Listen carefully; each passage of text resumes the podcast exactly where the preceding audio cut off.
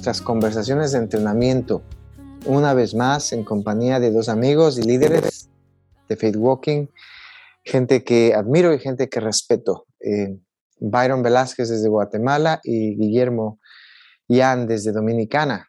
Eh, ambos son facilitadores de Faith Walking, entrenadores de Faith Walking y pues eh, tienen sus propios ministerios, trabajan para el reino en sus propios contextos como pastores y como líderes en sus contextos. ¿Cómo están amigos? Bienvenidos. Sí, Marco, contento de estar aquí una vez más. encontramos este martes, es un martes bonito en la República Dominicana y se hace más interesante cuando podemos tener estas conversaciones. Excelente. Muchas gracias. Byron, ¿cómo estás tú? Pues bien, buenas eh, gracias. Ahí estamos animados en este día y poder compartir y, este tiempo de, de aprendizaje juntos, ¿verdad? Excelente, Byron. Y es eso precisamente, aprendizaje.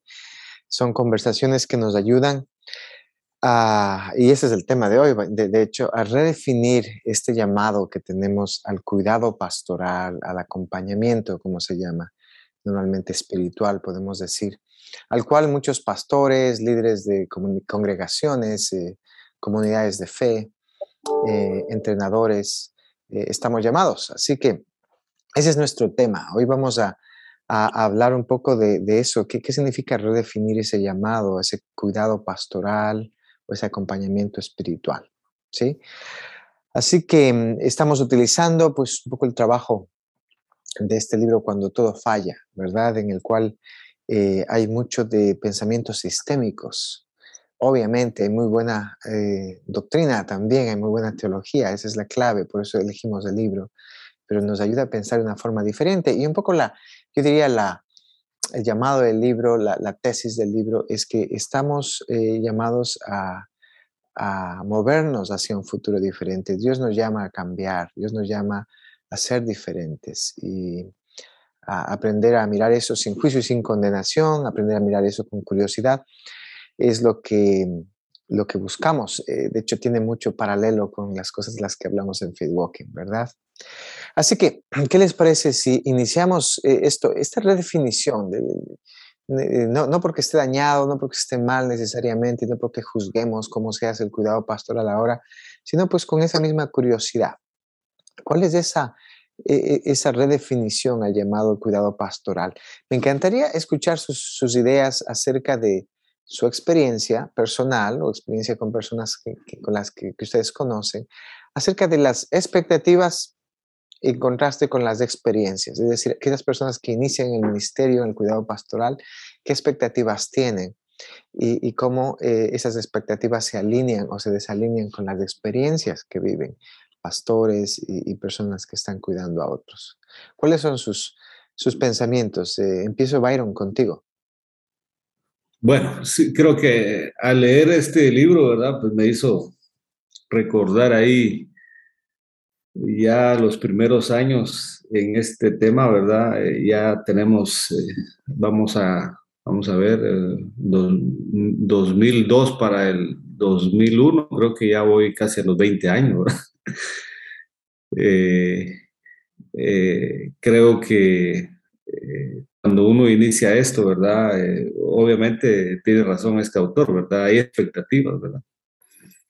Y uno quiere como triunfar, ¿verdad? Y ser el mejor pastor, ser aquí. y entonces es, es eh, sí hay, hay, hay expectativas, pero eh, lamentablemente creo que eh, si uno se pone a, pensar, digamos, en la experiencia que hemos adquirido ahí poco a poco, creo que es bueno, pues, para las personas que están comenzando, ¿verdad? Creo yo, tener claridad, ¿verdad? De, que este tema de cuidar a otros eh, no es un camino fácil, ¿verdad? Eh, no, no es de un camino sin espinas. Eh, es, es, un camino difícil, es, se encuentran muchas, muchas veces uno, uno se, se desilusiona mucho, ¿verdad?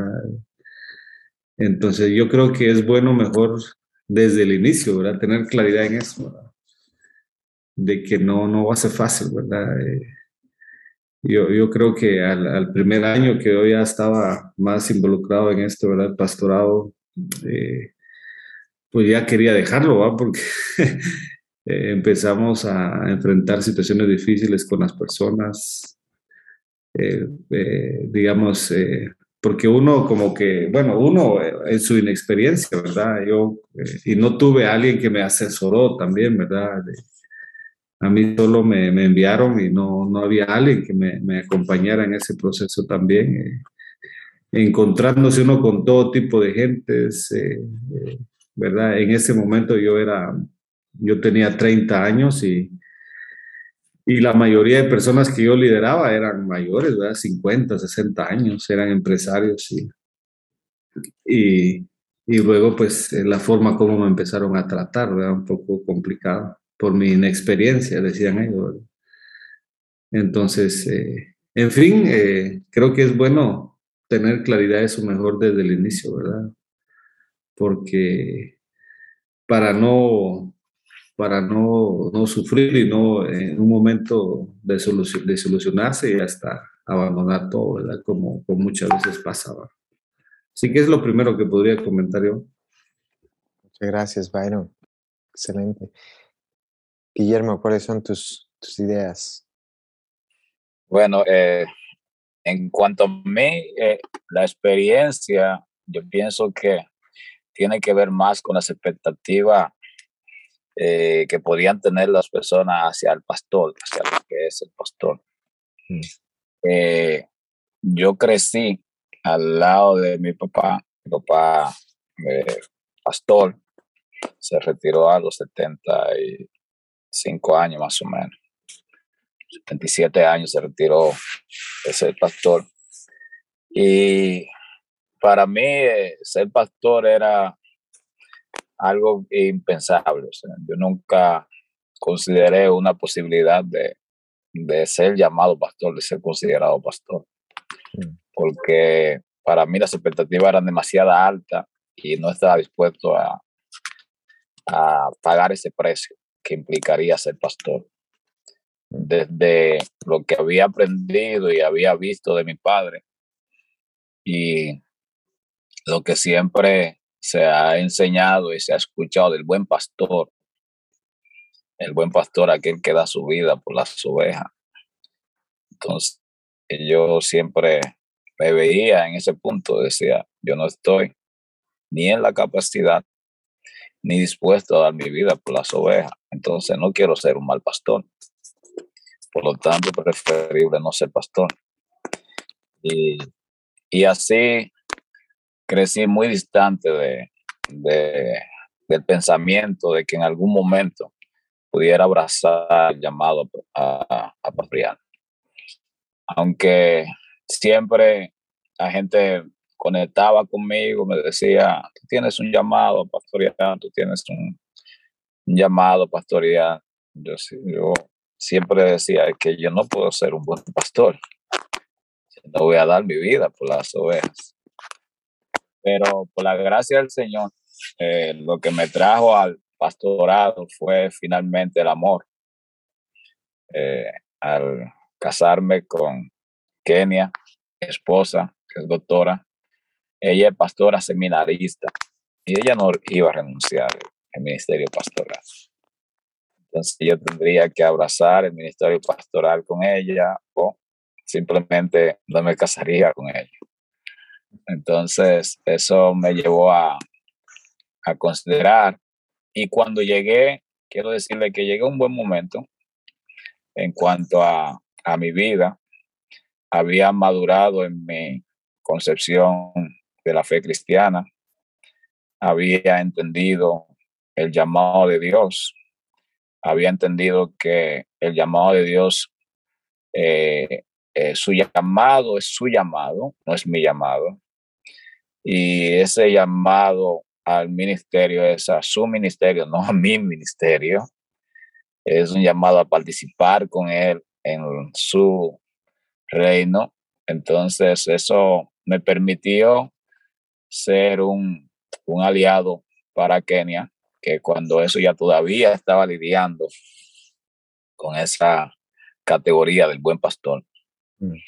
Y, y, eso le sirvió de alivio, inclusive a ella, para poder eh, ser más libre en, en saber de que el ministerio es del Señor.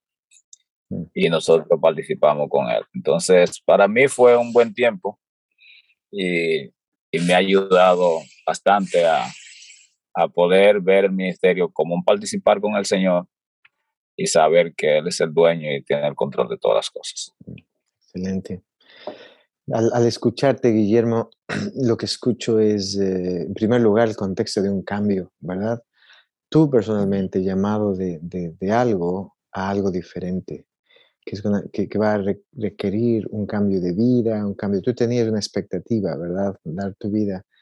Eh, me pregunto cómo, cómo sucedió eso, cómo se cumplió no esa expectativa, pero, pero escucho también un, una confianza, es fe, en que de alguna manera Dios provee, Dios hace, Dios sabe lo que hace y, y, Dios provee lo que es necesario en ti para que ese cambio se dé, ¿verdad? Que, creo que todo eso está al corazón de nuestra conversación.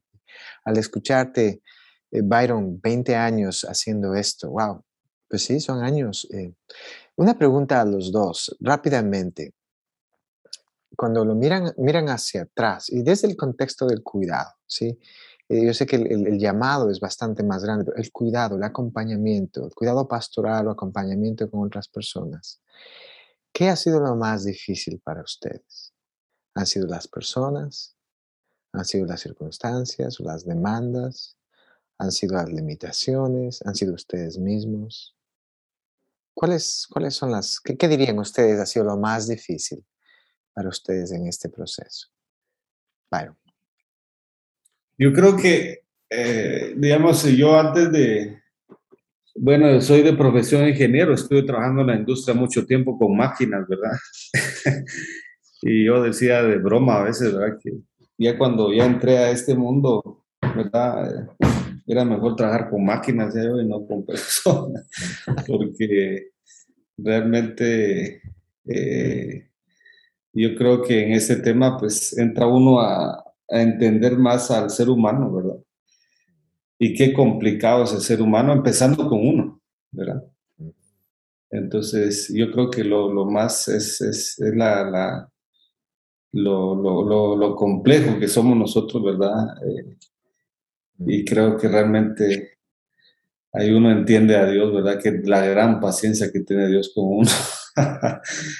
porque yo creo que eso es un, es un reto, ¿verdad? O sea, si uno, si uno se pone, ayer en la noche, por ejemplo, estaba con unos líderes, ¿verdad? Y hablando de un tema sobre cómo decir la verdad en amor, pero también haciendo un análisis ahí cuando Pablo habla, por ejemplo, de ser amable, ser paciente, ser tolerantes y, y cada uno expresó ahí, ¿verdad? Yo tengo problemas con esto, en esto y esto, o sea, es, esa es la realidad. Y cómo, o sea, por eso dice el dicho, cada cabeza es un mundo, cada cabeza es un, es un cada ser humano es un, es una, es un desafío, pero yo creo que eso, tal vez nosotros los seres humanos, ¿verdad? Y empieza con uno mismo, ¿verdad? Yo creo que es eso, uno mismo, uno mismo. ¿verdad? Excelente. Muchas gracias por, por tus eh, ideas, es verdad, la, la, complejidad de los seres humanos, ¿verdad? El, el, empieza con uno mismo. En, en, en, el pensamiento sistémico, ¿verdad? Que muchas veces pensamos, y yo me he acostumbrado a, no diferenciar esto necesariamente fuera del mundo de la fe. Pienso de hecho que la Trinidad es un sistema, ¿verdad? Padre, Hijo y Espíritu Santo, y es un sistema perfecto es un sistema en el que el Padre ama al Hijo, el Hijo ama al Padre, el Espíritu ama al Padre y al Hijo. Eh, y, y, hay mucho que aprender, al menos en mi mente, de esto. Pero en ese tipo de pensamiento sistémico, cuando hablamos de, básicamente, de, la realidad de que eh, como individuos estamos profundamente influenciados por los demás, por las demás personas, y cómo un individuo es eh, o se comporta en, el sistema afecta a todo el sistema, ¿verdad? Eh, hablamos mucho del impacto, es lo que escucho en lo, que dices, Byron, la dificultad de trabajar con personas. Eh, trabajar con máquinas es fácil porque las máquinas siempre hacen lo que tienen que hacer. Los seres humanos no. los momentos de alegría, de tristeza, las emociones, las relaciones, es, un sistema. Así que no sé qué es lo que viene a tu mente cuando eh, pones ese, esa perspectiva de haberte conocido por 20 años siendo un pastor de sistema ¿verdad? Un pastor que está funcionando en medio de una congregación que es un sistema, una familia es un sistema. ¿Qué, es nuevo? ¿Qué es diferente eh, en, tu mente y en la idea del cuidado pastoral? Acompañamiento espiritual. Sí, eh, yo, creo que ahí, digamos, eh, definitivamente creo que el, bueno, el Evangelio el Evangelio, pues yo creo, estoy convencido, ¿verdad? Que el Evangelio de Jesús es un Evangelio de cambio, ¿verdad? De transformación. Eh, pero como lo hemos platicado también acá, ¿verdad? Creo que es algo que no, no lo hago yo. O sea, eh, creo yo que antes pensaba, ¿no? Que voy a dar tal consejo para que la persona cambie. Eso es un error, es un mito, es una cosa que tal vez más adelante lo vamos a hablar sobre eso también, ¿verdad? Y, a veces uno como que, como que eso, ese es lo que uno quiere hacer, ¿verdad? Pero yo creo que eso tal vez yo lo pensé al inicio, ¿no? Hoy eso es diferente, ¿no? Hoy ha cambiado eso. De que sí estoy convencido de que el Evangelio de Jesús transforma, cambia, personas y comunidades y naciones, pero es la obra de Él, ¿verdad? Yo solamente tengo que ser, hacer lo que Él me ha llamado a hacer, ¿verdad? Enseñar, acompañar. Y, pero que las personas, si no son intencionales, tal vez esa palabrita no sé por qué estos días las he estado diciendo mucho, ¿verdad? Intencionalidad. no va a pasar nada, ¿verdad? Entonces, y, de alguna manera, sí, en, el pensamiento sistémico, los cambios se dan, las personas cambian y, de alguna manera todos estamos interrelacionados, pero no necesariamente es un, yo, produzco el cambio, ¿verdad? Yo puedo cambiar a los demás. Es, un cambio que se produce en el sistema, ¿verdad? Me encantaría escuchar, Guillermo, cuáles son tus, tus opiniones. ¿Qué ha sido lo más difícil para ti y cómo eh, ves tú también esta idea que acabamos de introducir del pensamiento sistémico y cómo lo ves eso también en tu caminar de cuidado pastoral y cuidado espiritual? Bien, mi amado, eh, le comentaba que al pensar en esta pregunta, yo puedo identificar que mi mayor problema por mucho tiempo fui yo mismo. Eh, no tenía no tenía paciencia para, para esperar. Eh, entendía que, que, si yo estaba con la persona y algo diferente tenía que estar ocurriendo, que la persona tenía que estar progresando al ritmo que, que se supone que, que yo, a, a, mi expectativa, o sea, tenía que cumplir con mis expectativas del cambio. Y si eso no estaba ocurriendo, entonces terminaba yo algo, algo frustrado y o abandonaba el proceso, inclusive. Y yo recuerdo que una vez eh, estuve compartiendo contigo, Marco, precisamente. Y, y te decía, creo que era con un grupo que teníamos, eh, un grupo específico. Y te decía, Marco, siento que no están avanzando. Eh, siento como que no está pasando nada y me dijiste, siempre algo ocurre, Guillermo, algo siempre ocurre. Y eso ha sido muy útil para mí, saber de que hay algo que está ocurriendo. No necesariamente es como yo espero que esté ocurriendo, eh, no necesariamente a la velocidad o a la manera inclusive, pero hay algo que está ocurriendo y eso ha permitido de que yo pueda eh, disminuir mi ansiedad y no convertirme en un problema, en una dificultad para el proceso. Entonces, eh, y la otra cosa es que así fue, creo que es lo más difícil para, para nosotros y en este pensamiento sistémico, es que creemos que nosotros portamos la solución. Si, si la gente tiene éxito, yo estoy teniendo éxito. Si la gente fracasa, entonces yo estoy fracasando y yo no quiero fracasar. Pero, ¿qué tal si, si podemos ver que el éxito lo aporta el Espíritu Santo? Y si la gente tiene éxito, es la obra del Espíritu Santo. Y si la gente no está teniendo éxito a nuestra manera de verlo, también es la obra del Espíritu Santo. Por lo tanto, eh, le decía a alguien que me decía, pastor, eh, lo felicito porque logró unir a esa pareja. Yo le dije, no, mi hermano, ellos lograron unirse en colaboración con el Espíritu Santo. Es algo que ellos, ellos lograron y me alegro que ellos lo hayan logrado. Porque eh, he pensado de que si queremos asumir el éxito, entonces vamos a sufrir mucho cuando la gente fracasa, a la manera que lo vemos. Pero si simplemente entendemos que es la obra del Espíritu Santo y lo que está ocurriendo ocurre a través del Espíritu Santo, entonces lo que ocurre, lo que, lo que va a pasar no está en nuestro control. Eh, Excelente. Está en nuestro control. Excelente, Guillermo. Me, me gusta mucho eh, cómo traes esta idea de éxito y fracaso, ¿verdad? Te escucho decir que tú fuiste parte del límite, de lo más difícil fuiste tú, no solamente los demás, ¿verdad? Muchas veces escuchamos, bueno, si tuviera gente realmente cristiana, gente diferente.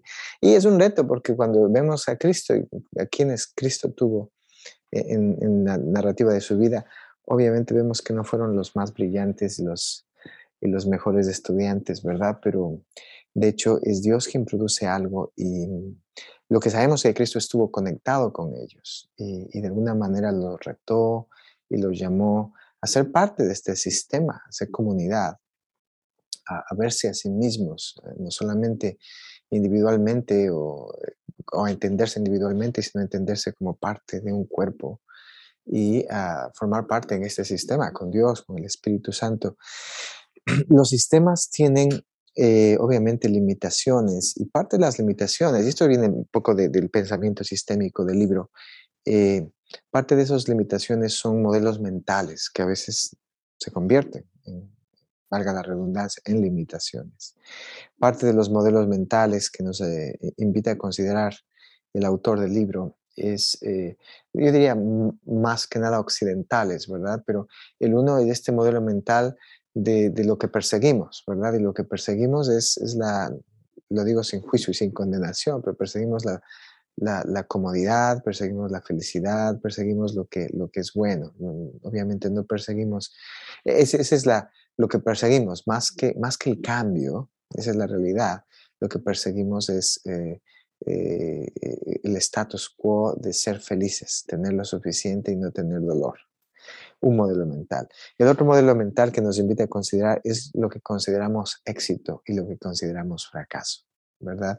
Mucho más en el sentido, incluso del acompañamiento espiritual, mucho más de, la, de las comunidades de fe, las congregaciones. ¿Qué significa tener éxito? ¿Qué significa tener, eh, tener fracaso? Lo medimos en, en, sentidos a veces numéricos en sentidos de, de provisión, de status quo. Así que esas son, dice, esas son las limitaciones que el sistema tiene, modelos mentales. ¿Cómo han visto eso en su caminar? ¿Cómo, cómo, cómo es posible redefinir este llamado eh, a la luz de, estas, de, estas, eh, de estos modelos mentales? Sí, yo creo que lo, en, lo personal, tal vez los primeros años vagué por esos caminos y estuve pues haciendo aquí en Guatemala, no sé si esa palabra es conocida a nivel de América Latina, pues, pero decimos romería, ¿verdad? O sea, es ir a visitar diferentes lados buscando la fórmula del éxito, ¿verdad? Y realmente, eh, pues es agotador, me cansé, gasté dinero, tiempo, energía, porque eh, uno tiene esa cuestión, ¿verdad? El hecho de, eh, pero más que todo creo que uno empieza a compararse, ¿verdad? Eh, hacer comparaciones de yo quiero ser como fulano, yo quiero de esto, yo quiero lo otro, y, yo creo que ese, ese es un error, ¿verdad? Que uno comete, yo lo, lo cometí de eh, porque pues para mí éxito era tal cosa o lo que yo miraba en otro pastor, en otro líder, ¿verdad? Y entonces eh, muchas veces eso es lo que a veces eh, nos desanima y yo, tristemente en América Latina creo que eso es lo que yo miro en muchos líderes, ¿verdad? Actualmente todavía sigue viendo eso, ¿verdad? De que uno, uno, uno ve dice uno, este líder es exitoso, yo quiero ser como él, entonces voy a ver qué hace él para hacer así, ¿verdad? Entonces, y, creo que no es ahí el camino, creo yo, que Dios nos está invitando, ¿verdad? Excelente. Guillermo. Sí, eh, definitivamente en, nuestro contexto, en nuestro sistema, eh, para nosotros es un poco complejo porque inclusive nos encontramos que en las reuniones de pastores, generalmente la pregunta va hacia cuántos miembros tienes, ¿verdad? O sea, ¿cuántos miembros tiene tu iglesia? Y, y el éxito como que se está midiendo es en, en, en términos cuantitativos. Eh, ¿Qué tan grande es tu iglesia? Eh, la cantidad de personas a la cual pastoreas mm. y, e inclusive qué, qué vehículo estás manejando, o sea, qué vehículo estás conduciendo. Y no nos estamos escapando a lo que es el modelo mental del sistema mundano en cuanto a, a qué es el éxito. Y, y ahí viene nuestra, nuestro reto, ¿Cómo nosotros podemos seguir eh, caminando al lado del Señor, mirando el éxito como Él lo ve? Un acompañamiento que estuvimos con una señora que luego partió con el Señor de cáncer, ella quería tratar de percibir cuál era la voluntad del Señor. Y había decidido por la cirugía hacia un lugar donde diferente a donde ella estuvo tratándose por un tiempo. Ella decía que era eh, obedeciendo la voz del Espíritu Santo que le había invitado a ir a ese lugar. Y entonces ella entendía que también eh, el éxito, eh, de la manera que ella vería qué significaba el éxito para ella, tenía que ser garantizado porque el Espíritu Santo la había invitado a ir ahí. Entonces, eh, eso me trajo la referencia del libro de, los Hechos, donde el apóstol Pablo dice que había visto en visión a un hombre que le decía, pasa por Macedonia. Entonces, para mí esta referencia de cómo se ve el éxito. El apóstol Pablo eh, vivió un ministerio exitoso pero cómo se vio el éxito del apóstol Pablo. Y eso es lo que ha sido para mí útil en este caminar con el Señor. De que el éxito no es necesariamente la manera en la que eh, el mundo eh, ha establecido, el modelo mental que se ha establecido del éxito para, para un individuo, para un pastor, inclusive en las escuelas, cuando se invita a alguien a dar una conferencia, eh, no se considera el joven que se quedó en el barrio para trabajar con la junta de vecinos o para eh, pastorear en la comunidad. Siempre se considera al joven que se hizo médico y, y está manejando un carro último modelo y tiene consulta privada. Eh, se considera joven que se hizo pelotero y, y, está ganando todos los millones. Se considera el abogado que tiene un buffet y cosas, y, pero no se considera a este joven que está sirviendo en la comunidad, que está sirviendo a la gente en la comunidad, y está eh, trayendo shalom y, y, una presencia de reino en la vida de las personas de la comunidad. Entonces, eh, estoy siempre eh, trayendo a mi memoria ese, ese, esa narrativa donde el apóstol Pablo cuenta, eh, dice que vi en visión a un hombre que me decía, pasa por Macedonia. Y cómo pasó todo el evento allí. Y el apóstol Pablo persistía en que había sido llamado por el Espíritu Santo para estar ahí. Y permaneció allí.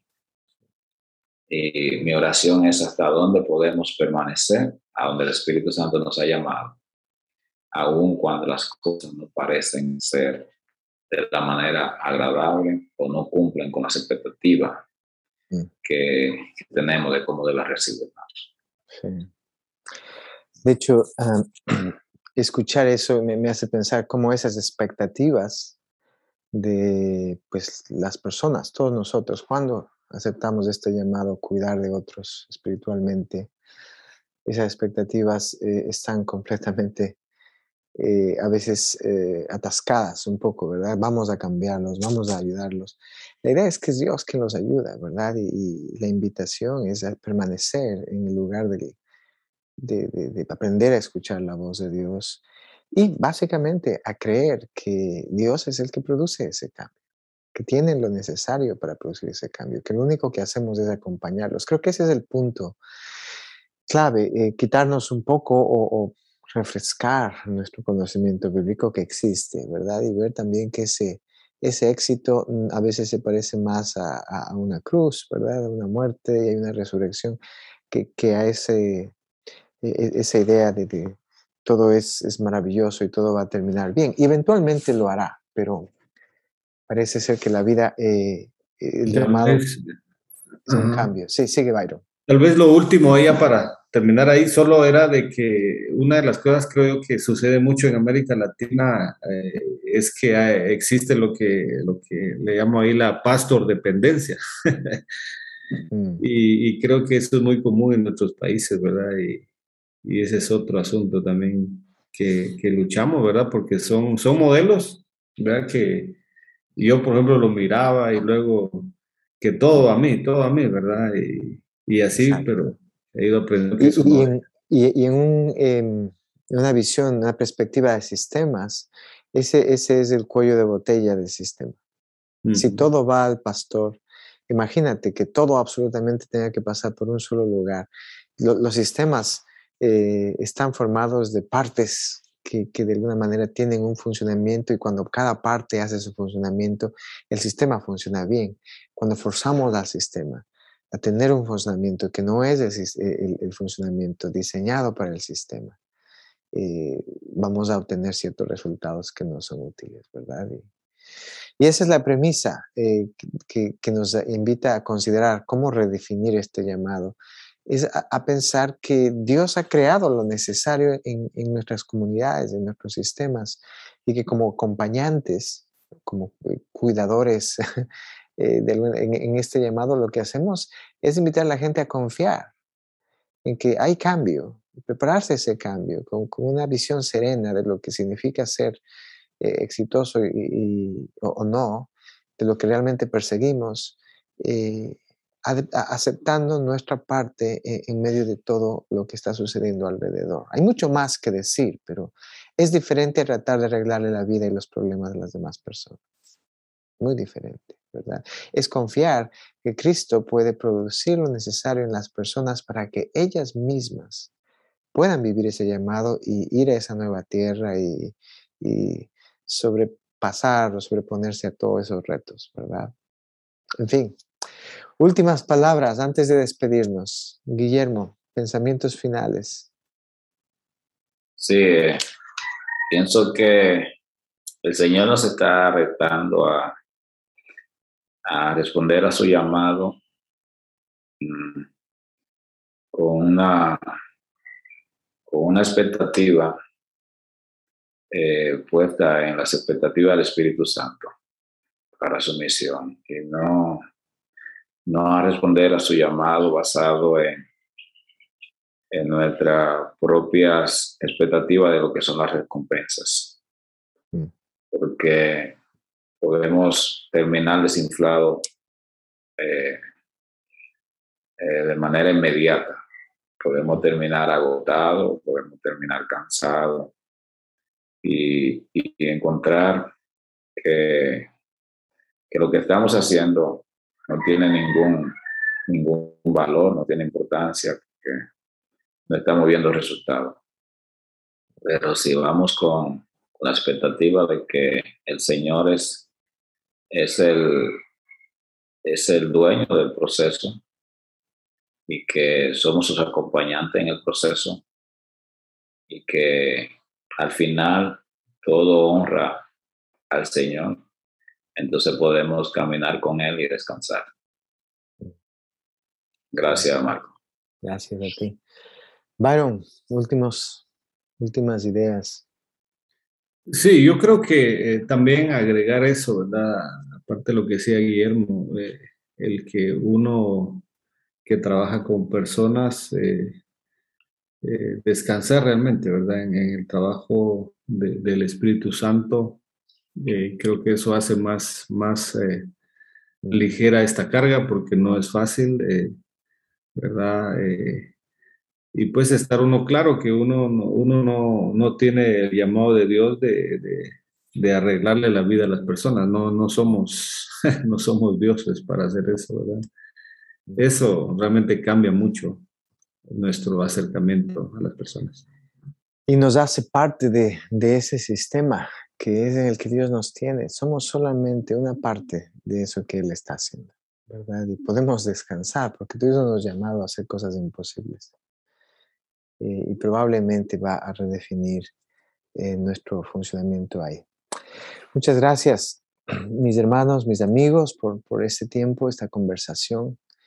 Eh, continuaremos la próxima vez. Vamos a hablar de tres mitos que nos afectan en, el, en este caminar del cuidado pastoral y el acompañamiento espiritual. Así que Dios mediante estaremos juntos en un par de semanas. Que Dios los bendiga.